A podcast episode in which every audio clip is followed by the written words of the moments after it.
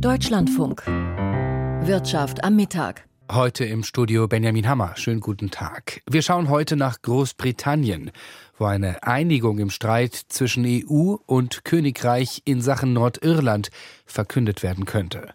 Wir blicken nach Israel, wo nicht nur Gewalt, sondern vor allem Reformpläne der rechtsnationalen bis rechtsextremen Regierung auch die Wirtschaft treffen könnten.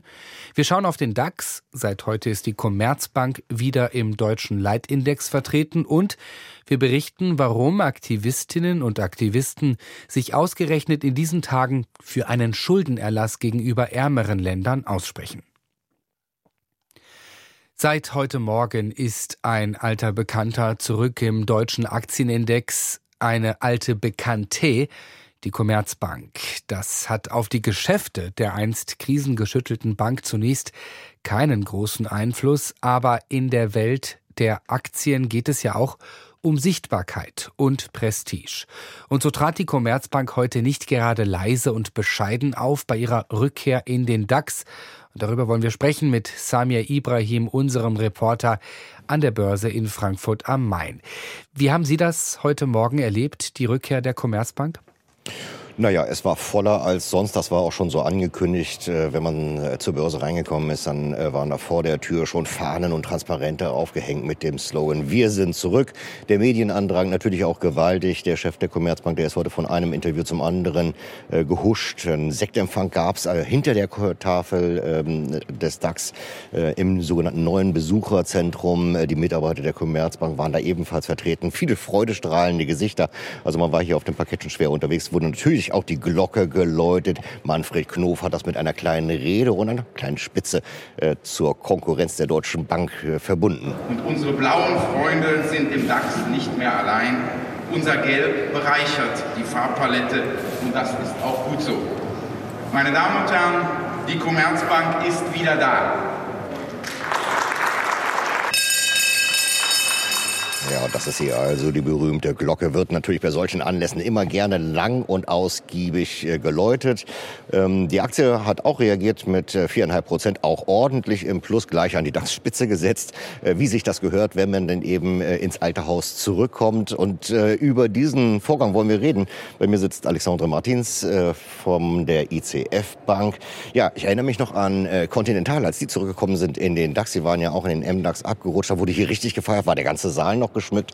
Äh, die Commerzbank hat sich ja ihrerseits mit einem Kniff auch äh, diesen Aufstieg gesichert, äh, hat ihre Zahlen vorab schon mal veröffentlicht, um dann Rheinmetall wiederum auszustechen, die ja lange ähm, gehandelt wurden als Kandidat. Warum ist das für die Unternehmen so wichtig, in die erste Börsenliga aufzusteigen? Genau, unter einem, unter einem geht es ja sehr stark auch darum, dass man dieses Prestige hat, das Prestige wieder in der ersten Liga zu sein.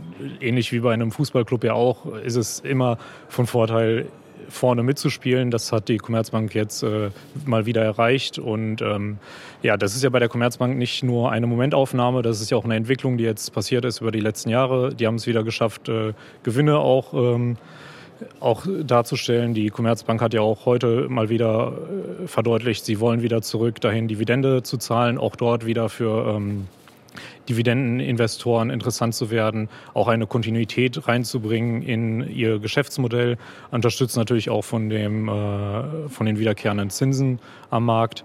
Und das ist ja eine Entwicklung, die wir äh, auch bei den anderen Finanztiteln sehen. Aber die Commerzbank hat jetzt äh, besonders als Anfang, anfänglich Verlierer über die Finanzkrise hinweg eine lange Entwicklung mitgemacht, die, die, jetzt äh, vollendet ist in, dem wieder, in die Wiedereingliederung in DAX.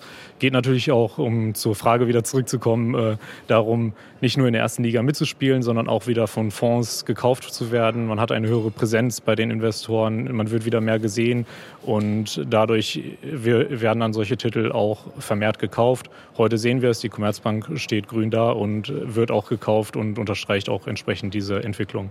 Commerzbank steht grün da, äh, äh, finden natürlich so eine Formulierung dann äh, Dresdner Bankmitarbeiter noch sehr schön. Ähm, jetzt habe ich gerade eine Rheinmetall auch schon genannt. Äh, die hatten jetzt das Nachsehen. Wird da still einfach eine Träne verdrückt und macht, man macht einfach weiter im MDAX? Ähm, ich denke nicht. Rheinmetall, da sind ja auch die Vorstände sehr aktiv, was die Medienarbeit angeht. Auf der anderen Seite sehen wir auch Rheinmetall mit einer schönen Entwicklung jetzt über die letzten Monate, sowohl was äh, den Kurs angeht, als auch ähm, was die Geschäftsentwicklung angeht. Dort zeigen sich ja auch die äh, Vorstandsmitglieder immer relativ zuversichtlich. Natürlich unterstützt auch ähm, von der aktuellen äh, geopolitischen Lage, dass dass dort natürlich auch die Nachfrage da ist nach den Produkten von Rheinmetall. Ist natürlich jetzt so ein Zwiespalt. Auf der einen Seite wünscht man sich natürlich keinen Krieg, auf der anderen Seite ist es für Rheinmetall von Vorteil. Und ja, man sieht ja auch abseits der 100, des 100 Milliarden Pakets, dass äh, das Interesse auch bei anderen Staaten da ist, in der Rüstung ähm, wieder mehr zu investieren. Und das wird natürlich auch ein Aspekt sein, der sich äh, über Rheinmetall positiv niederschlagen wird. Es gibt jetzt auch schon erste Stimmen, die von Rheinmetall reden, als sehr großen Kandidaten natürlich für die nächste Anpassung des DAXes, die dann im Juni stattfindet. Also was noch nicht ist, kann ja noch werden. Äh, wenn wir jetzt über Rheinmetall gesprochen haben, ist ja auch noch ein Kandidat, der äh, in den Startlöchern steht, gerade abgerutscht, die Lufthansa. Was ist mit der? Wann kommt die zurück? Genau, auch die Lufthansa mit einer sehr positiven Entwicklung, also auch ähnlich wie auch die zuvor letzten beiden genannten Titel. Die Lufthansa ist natürlich jetzt auch sehr stark im Fokus diese Woche, weil Freitag ja die Geschäftszahlen von der Lufthansa veröffentlicht werden. Auch da haben dann natürlich die Investoren einen besonderen Blick darauf. Die Lufthansa hat sich natürlich jetzt auch zuletzt äh, eher positiv entwickelt nach den äh, Rückschlägen, die sie natürlich wegen der Corona-Zeit hatten. Aber auf der anderen Seite, äh, auf der anderen Seite versucht ja die Lufthansa auch immer stärker zu wachsen und in neue Märkte auch reinzukommen. Genau, und sucht ja hier auch immer Unternehmen, die sie kaufen könnten beispielsweise. Also auch noch ein Kandidat. Ein bisschen außerplanmäßiger Wechsel heute im DAX. Äh, Im Juli, wir haben es gerade gehört, äh, ist dann die nächste Anpassung. Informationen waren das von Alexandra Martins von der ICF Bank. So, jetzt haben wir viel über den DAX gesprochen. Wo steht er denn heute? Bei 15.446 Punkten, hat einen regelrechten Sprung von über 200 Punkten gemacht. Das sind anderthalb Prozent nach den Verlusten der Vorwoche. Jetzt auch nicht weiter verwunderlich. Dann gab es noch Konjunkturdaten aus der Eurozone. Stimmung in der Wirtschaft schlechter als gedacht. Und das äh, hilft natürlich den, denjenigen, die da denken, ah, die EZB muss eventuell die Zinsen nicht ganz so anheben wie gedacht. Wir schauen auf äh, BASF. Die haben am Freitag Zahlen vorgelegt. Die Aktie hat 8% verloren. Kann die Aktie sich heute erholen? Nein, kann sie nicht wirklich. 1,2 äh, Prozent äh, ist äh, die Aktie aktuell im Plus. Analysten geben jetzt nach den Zahlen auch negative Bewertungen ab. Wir schauen zum Schluss noch auf den Eurokurs, den Anleihemarkt und den Goldpreis. Der Euro bei einem Dollar 0,563, der Goldpreis bei 1812 Dollar und die Umlaufrendite heute gesprungen auf 2,60 Prozent. Samir Ibrahim an der Börse in Frankfurt am Main. Die Grenze zwischen Nordirland und der Republik Irland wird auf der Autobahn nur durch kleine, schlichte Schilder markiert. In Richtung Süden aus Nordirland kommend wird noch nicht einmal darauf verwiesen, dass man nun rechtlich gesehen in einem anderen Land ist. Die politische Lage zwischen dem Norden und dem Süden ist nach Jahrzehnten des Konfliktes weiterhin angespannt. Deshalb wurde beim Brexit, beim Austritt Großbritanniens aus der EU, ein sogenanntes Nordirland-Protokoll verfasst. Damit soll die Grenze zwischen Irland und Nordirland offen bleiben. Das wiederum schafft aber eine de facto Zollgrenze zwischen Nordirland und Großbritannien. Drei Jahre nach dem Brexit gibt es immer noch Streit wegen des Abkommens beziehungsweise wegen des Nordirland-Protokolls.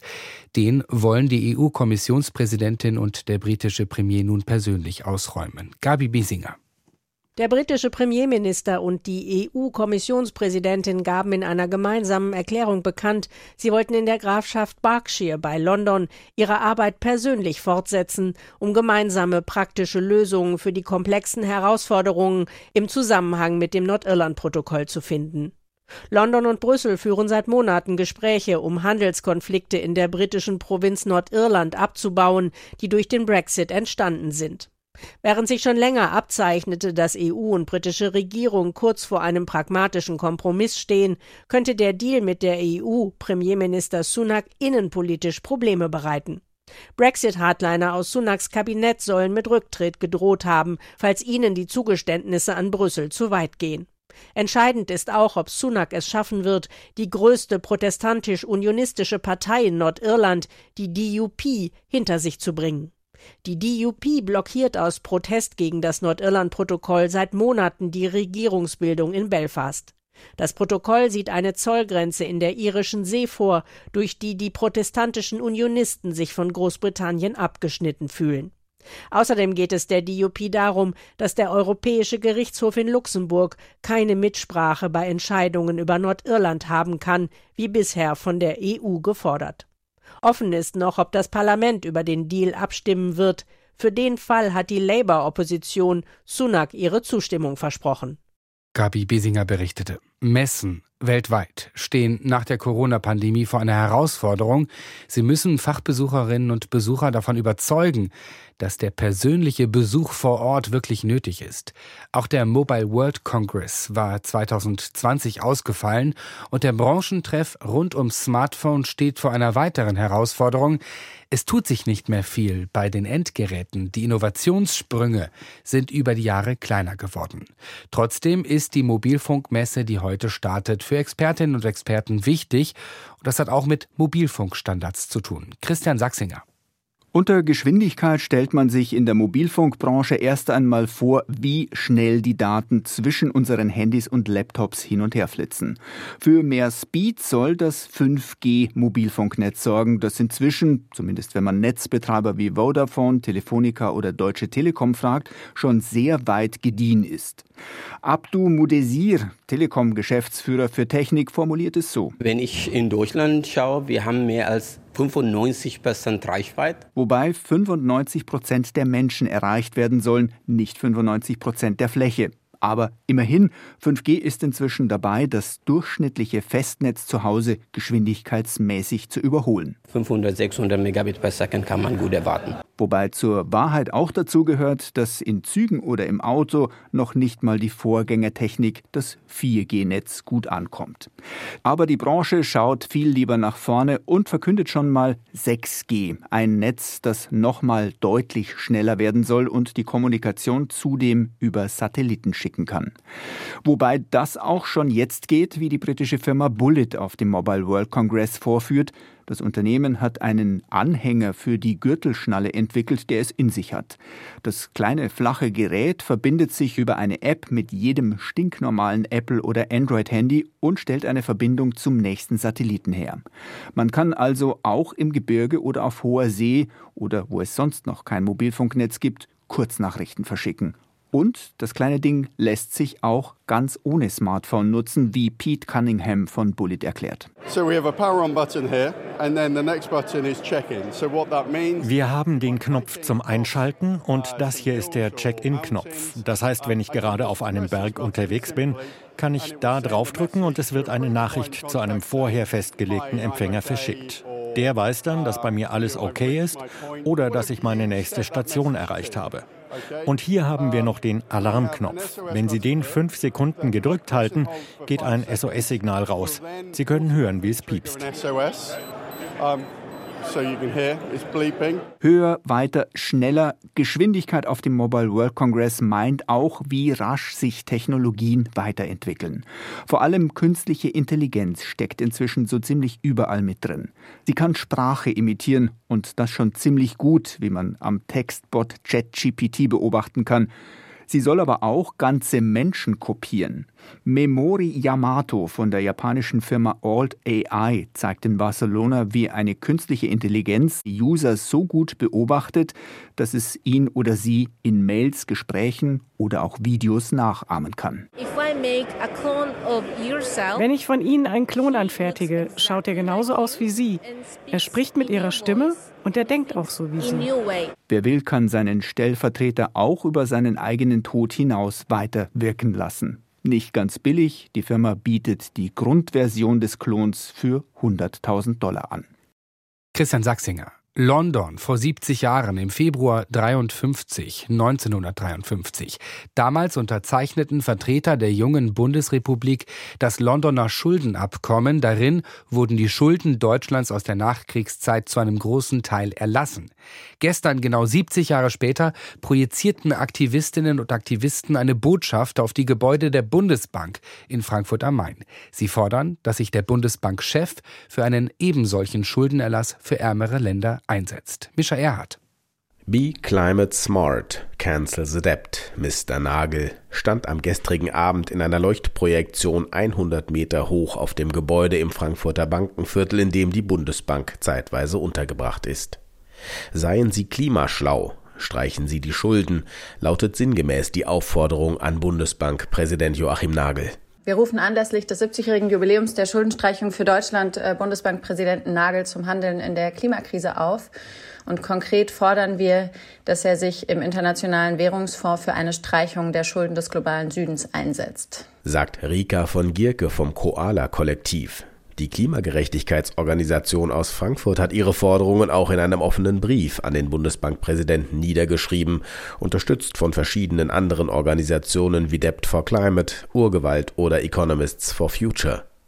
Die Initiativen kritisieren, dass viele verschuldete Länder gezwungen sind und auch vom IWF dazu gedrängt werden, fossile Energien zu fördern, um ihren Schuldendienst aufrechterhalten zu können.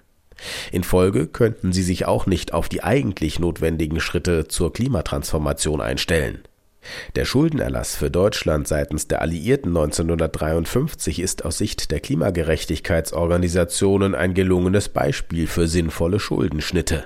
Ja, das historische Jubiläum zeigt zum einen, dass Schuldenstreichungen möglich sind und dass sie zur Lösung globaler Probleme beitragen können. Und aktuell rasen wir ungebremst auf die Klimakatastrophe zu, die unsere Gesellschaft radikal verändern wird. Und Länder wie Deutschland können einen entscheidenden Beitrag leisten, diese Veränderung aktiv und im positiven Sinne mitzugestalten. Das Londoner Schuldenabkommen von 1953 regelte die Schulden der jungen Bundesrepublik mit seinen Gläubigern. Dabei gewährten die Gläubiger wie die USA umfassende Schuldenerlasse und großzügige Regelungen, wie mit Rückzahlung der übrigen Schulden umzugehen sei. So sollte Deutschland seinen verbleibenden Schuldendienst etwa durch Exportüberschüsse leisten. Entsprechend gab es die Möglichkeit, den Schuldendienst auszusetzen, wenn keine Überschüsse erzielt wurden. Auch der berühmte französische Ökonom Thomas Piketty skizziert in seinem jüngsten Buch Eine kurze Geschichte der Gleichheit, wie zentral die gelungene Minimierung von Schulden in Ländern Europas für den Wiederaufbau des Kontinents gewesen ist. Im Rückblick erweisen sich diese Politiken als großer Erfolg. Hätte man solche Schulden mit den üblichen Mitteln begleichen müssen, durch Jahr für Jahr zu erzielende Haushaltsüberschüsse, so wären wir heute noch keinen Schritt weiter. Ähnliches befürchten die Klimagerechtigkeitsorganisationen, wenn künftig unvermindert am Schuldendienst der Südländer festgehalten wird. Dabei verweisen die Organisationen darauf, dass die alliierten Gläubiger Deutschland den Großteil der Schulden nicht aus Mildtätigkeit erlassen haben. Historisch lag es in ihrem strategischen Interesse, Westdeutschland zu einem erfolgreichen Gegenmodell zum Kommunismus in den Staaten des Ostblocks zu machen. Ebenso sei es heute angesichts der Klimakatastrophe im allgemeinen Interesse, dem Süden durch Schuldenerlass den Aufbau einer klimagerechten und nachhaltigen Wirtschaft zu ermöglichen. Von der Bundesbank gibt es bislang noch keine Reaktion auf die Aktion und die Forderungen. Mischa Erhard war das. Nach nur zwei Monaten, die Israels neue Regierung im Amt ist, steht das Land teilweise in Flammen. Gestern wurden in einem Dorf im besetzten Westjordanland zwei Israelis von einem Palästinenser ermordet. Radikale israelische Siedler suchten daraufhin das Dorf auf, zündeten Häuser und Autos an. Ein Palästinenser kam ums Leben. Die Sicherheitslage ist enorm angespannt, die politische Lage auch. Das liegt an den Plänen der rechtsnationalen bis rechtsextremen Regierung unter Premier Netanyahu. Viele fürchten eine teilweise Entmachtung der Justiz. Das lässt auch die Wirtschaft des Landes nicht kalt. Jan-Christoph Kitzler berichtet. Es fehlt zurzeit nicht an warnenden Stimmen. Schon im Januar hatten hunderte Wirtschaftsexperten vor den schweren Folgen gewarnt, die die Reformpläne der israelischen Regierung auf die Wirtschaft des Landes haben könnten. Kritiker sehen die geplante Justizreform als Gefahr für den Rechtsstaat in Israel.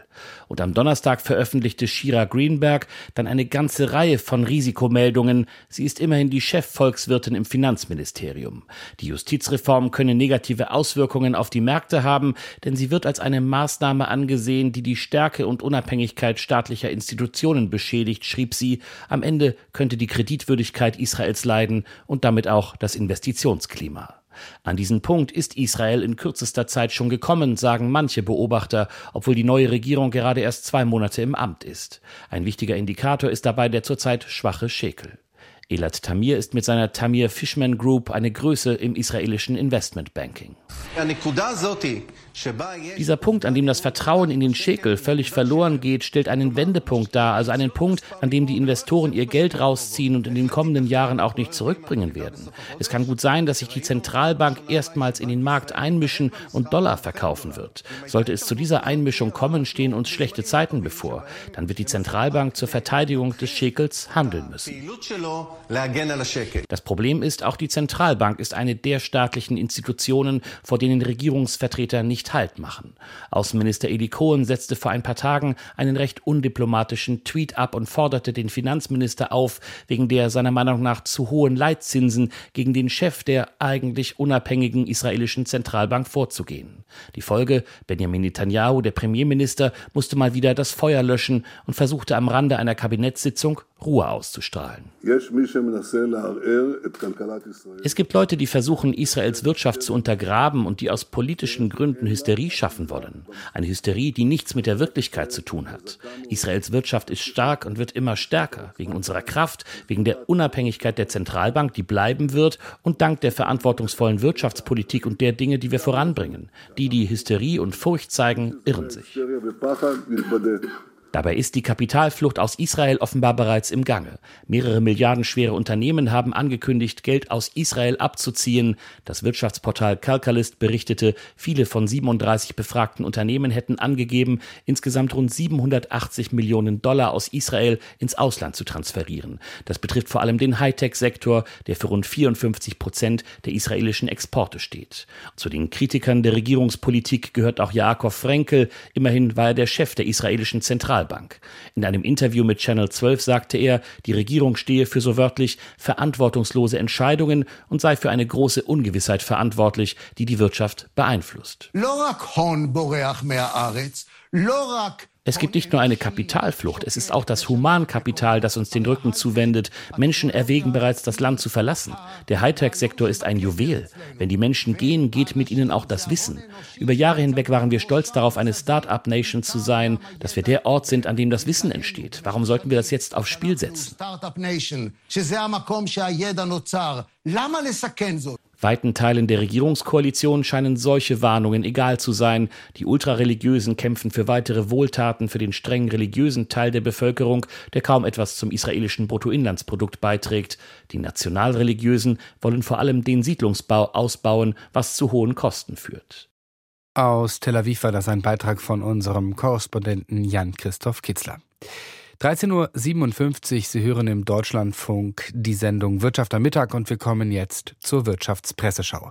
Ein Thema auf den Kommentarseiten der Zeitungen ist die Indienreise von Bundeskanzler Scholz. Dazu schreibt die Frankfurter Allgemeine Zeitung Neben Brasilien ist Indien das wichtigste Schwellenland, das einen Balanceakt zwischen dem westlichen und dem russischen Lager versucht. Die indische Position wird von mehreren Faktoren geprägt, einem unabhängigen Machtanspruch, der eigenen Rivalität mit China sowie Waffen- und Ölkäufen in Russland. Deutschland und der Westen insgesamt können vor allem über die Waffen direkt Einfluss nehmen. Der geplante Verkauf von deutschen U-Booten kann dazu einen Beitrag leisten. Hilfreich, weil in beiderseitigem Interesse wäre endlich auch der Abschluss eines Freihandelsabkommens mit der EU. Die Rhein-Neckar-Zeitung aus Heidelberg führt aus, es ist normales Business, mit Staaten Geschäfte zu machen, deren Interessen sich mit den eigenen nur teilweise überschneiden. Und es gehört zu den ganz wenigen Segnungen der Globalisierung, dass gemeinsame wirtschaftliche Interessen politische Kluften überbrücken können. Lange Zeit hat das auch mit der Sowjetunion und Russland funktioniert. Deshalb greift auch die Schulddebatte ins Leere, wonach der Gasdeal mit Putin der Anfang allen Übels gewesen sei. Nein, war er nicht. Übel ist nur Putins Krieg. Eine Bundesregierung, die das anders sieht, sollte lieber keine Geschäfte mit Indien oder China machen. Die Südwestpresse aus Ulm kommentiert den Tarifstreit im öffentlichen Dienst. Selten war die Position der Gewerkschaften so gut. Das hat mit einer Sache zu tun, dem Personalmangel. Verkehrsunternehmen, Krankenhäuser und Kindergärten können froh sein über jeden, der dort arbeitet. Auch im öffentlichen Dienst suchen sie händeringend nach qualifizierten Beschäftigten. Statt das Streikrecht zu beschränken, sollten Kitas, Bahnunternehmen und Pflegeheime zuallererst dafür sorgen, möglichst attraktiv auf dem Markt zu sein. Und wir schauen noch auf die Sendung Deutschland heute. Gleich nach den Nachrichten ein Thema in der Sendung Artgerechtes Hundeheim, wo Persönlichkeit an erster Stelle steht. Besten Dank für Ihr Interesse an dieser Sendung. An Wirtschaft am Mittag sagt Benjamin Hammer.